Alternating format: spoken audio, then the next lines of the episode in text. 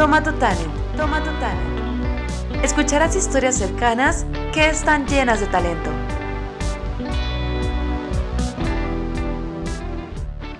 Hola, ¿qué tal amigos? Yo soy Diana Tamayo y estamos aquí en otra historia de Tomato Talent. El día de hoy tenemos a Natanael Miranda con nosotros. Nata, ¿cómo estás? Muy bien, muy bien. ¿Tú qué tal? Muy bien también aquí desde casa, en casa ahorita todos, ¿no? Encerrados, como tiene que ser. Sí, y pues bueno, Nata, quiero que contemos algo acerca de tu historia, pero antes de eso, pues quiero mencionar a la gente que nos esté viendo, que esté viendo este video, lo que tú has hecho. Te conozco de hace muchísimos años, amigo de, de ya, yo creo que la mitad, más de la mitad de la vida conociéndonos o algo parecido a eso. y pues desde siempre te ha gustado la producción y el cine. Tú tienes una, eh, una escuela y tienes también una productora que se llama Icaora, Icaora Films, Icaora Academy, Academy eh, pues, y toda una, un background y muchísima experiencia en producción y en video. ¿Nos puedes resumir qué has hecho y qué estás haciendo?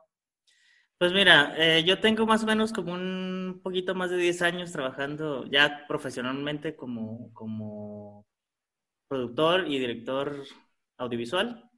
He trabajado en cine y desde unos seis años más o menos que empecé mi productora, que es Icaroa Films.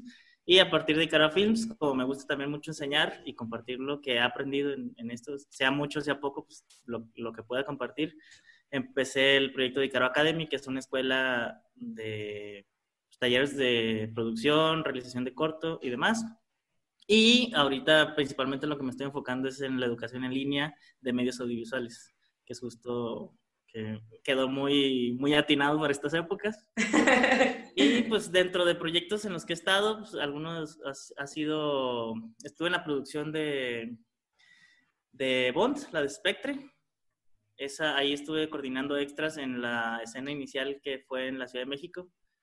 Súper bien. Me, me tocó pues tocar el cielo, básicamente, ¿no? Porque una producción de ese nivel, creo que ah. difícilmente puedes tener acceso y tuve la oportunidad, es una de las experiencias más increíbles que, he tenido hasta ahora.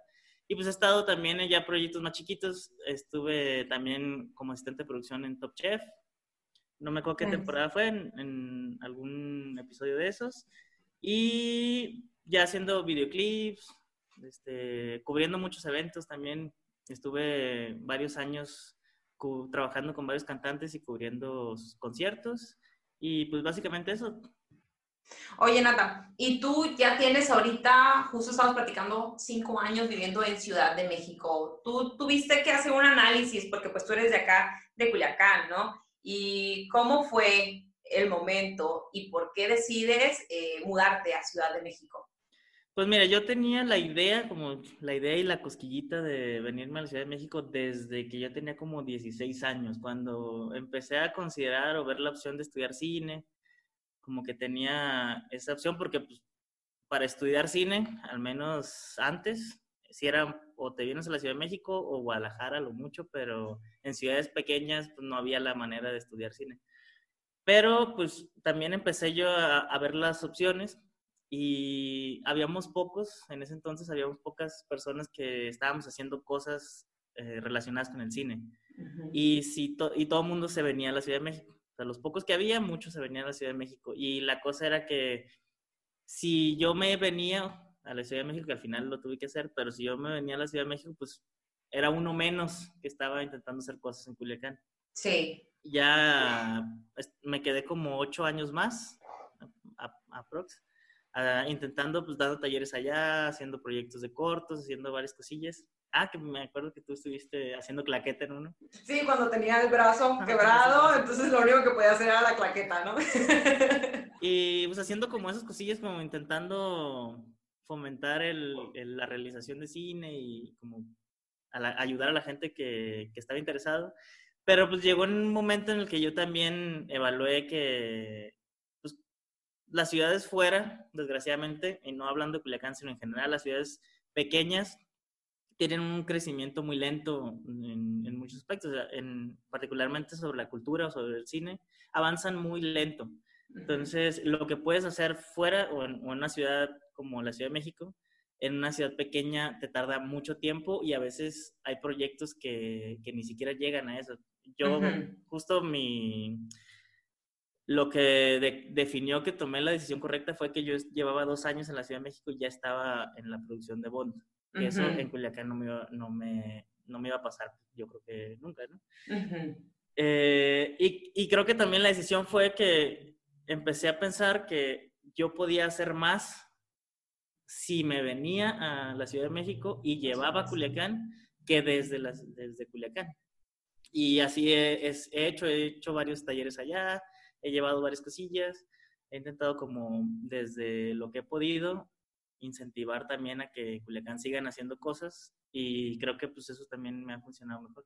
Oye, Natalia, qué interesante lo que estás diciendo, porque precisamente eh, este proyecto surge de eso, ¿no? De un sentido de comunidad y que todos nos demos cuenta que hay gente muy talentosa y muy chila que está haciendo cosas y yo creo que si nos enlazáramos cada vez más, podríamos hacer más cosas juntos. Y a veces necesitamos de personas como tú, que estuviste intentándolo aquí mucho, mucho y dijiste, no, pues lo que más me conviene es estar en, Ciudad de México por los lazos y las oportunidades que puedes tener, pero que aún así mantienes en mente y mantienes tus raíces y todo el tiempo que puedes vienes acá y también haces producciones acá con nosotros, ¿no? Entonces yo creo que sí, sí, muy, muy atinado me parece. Y te quiero preguntar otra cosa, Nata, eh, a mí me parece muy interesante y que a la gente que nos esté escuchando, a lo mejor hay ahí por ahí un, un niño o un chico de, de, 15 años y que le interese, ¿no? Le interese la, la producción audiovisual o que diga, yo quisiera hacer cine. Eh, me imagino que tú debes de tener una historia similar cómo nace o cómo Natanael Miranda decide que quiere hacer cine, que quiere hacer video y quiere hacer producciones. Mira, eso es, es una historia que es mi historia favorita de, de, vida. Todo comenzó. Yo tenía 12 años. Uh, en ese entonces había, no sé si te, si te acuerdas tú, había un programa que salía los sábados en la mañana, como a las 11 de la mañana, que se llamaba Mecánica Popular para Niños. Cada uno, cada episodio elegían un tema y eran entrevistas, como te explicaban cómo funcionaban las cosas, hacían como un reportajes y demás, ¿no? Y me tocó en algún momento ver uno que trataba sobre cine, entonces te explicaban cómo funcionaba el cine, cómo se hacía, entrevistaban a directores, a gente que trabaja en producción, te explicaban cómo hacían los efectos de King Kong. Y, al final te explicaban cómo hacer, te ponían como un tutorial, ¿no? en ese episodio te explicaban cómo hacer que pudieras tú mover algo y hacer stop motion. Entonces ya te decían, tú pon un objeto, un juguete, lo que sea, enfrente de la cámara, graba tantito, lo mueves, grabas tantito, lo mueves, grabas tantito. Yo antes de eso, pues siempre fui fan del cine, siempre me gustó mucho ver películas y demás. En mi casa siempre la tele estaba prendida y siempre veía películas, mi abuelo veía muchas películas también, pero nunca me pregunté o sea, yo nunca me puse a pensar que había alguien que hacía esas películas. jamás me pasó por la cabeza hasta ese momento. Y se me hizo muy interesante, entonces mis papás tenían una handycam así chiquita y agarré la cámara, se las pedí, puse mis juguetes en un escenario, me inventé una historia y me pasé todo ese día haciendo un corto como de un minuto. De uno, me acuerdo que eran unos patinadores que pelean contra un Godzilla y, me, me, inventé ahí un truco de cámara que porque tenía dos Godzillas, uno chiquito y uno grandote. Entonces, el chiquito, por un truquillo ahí que me inventé con la cámara, crecía. Entonces, tenía que pelear, pelear contra el, el Godzilla grande. y ya cuando, cuando terminé, después de todo ese día, cuando terminé y vi el corto que duraba como un minuto a lo mucho. Ajá. Después grabé encima de ese VHS y se perdió.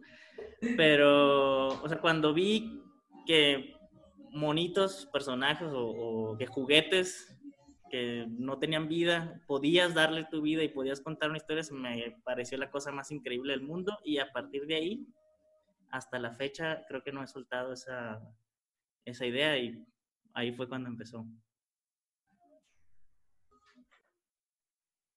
Oye, muy interesante la historia que desde chiquito, ¿no? Eh, los guiones desde los 12 años ya, ya tenías tu historia. Y pues te quiero preguntar ya para, para cerrar la entrevista dos cosas que me parecen muy importantes. Uno es que creo que pues lo mencionaste, aunque en corto, pero yo creo que eso implicó muchísimo. ¿Cómo es que llegas a trabajar en una producción del 007, o sea, te vas un cachito, estás en Ciudad de México y ya estás trabajando en, lo que querías, ¿no?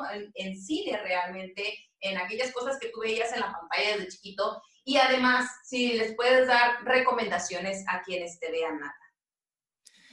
Pues fue una cosa muy curiosa porque justo yo cuando llegué a la Ciudad de México empecé a buscar trabajo y empecé a buscar dónde vivir. Entonces me metía a grupos de producción y grupos de rentas.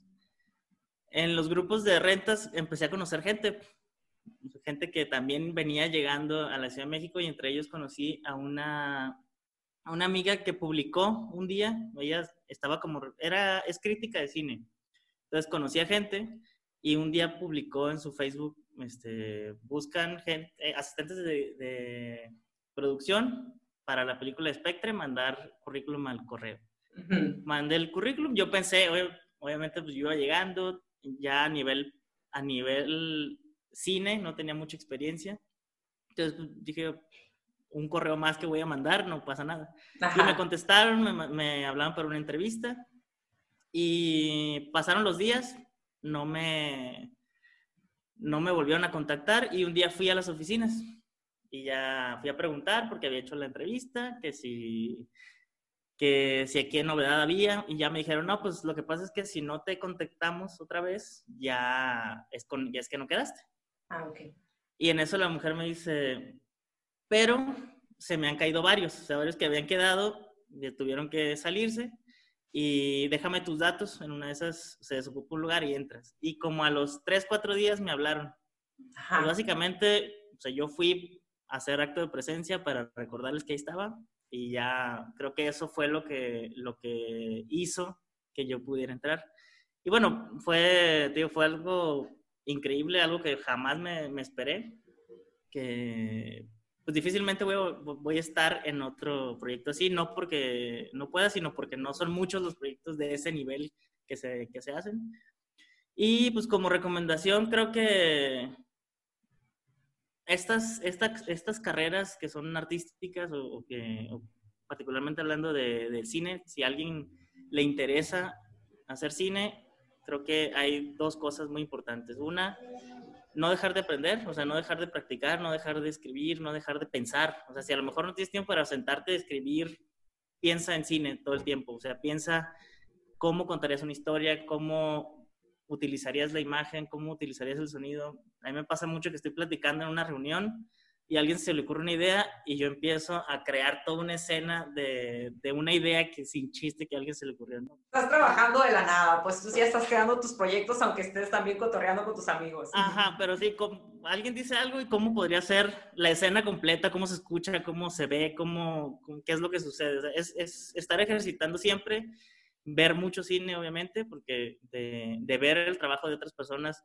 tú puedes aprender y ya la manera en la que otros directores resuelven ciertas situaciones te puede ayudar a ti a, que, a, entender cómo funcionan tus personajes, tus, historias y cómo resolver tus, tus conflictos o, o, tu historia, ¿no?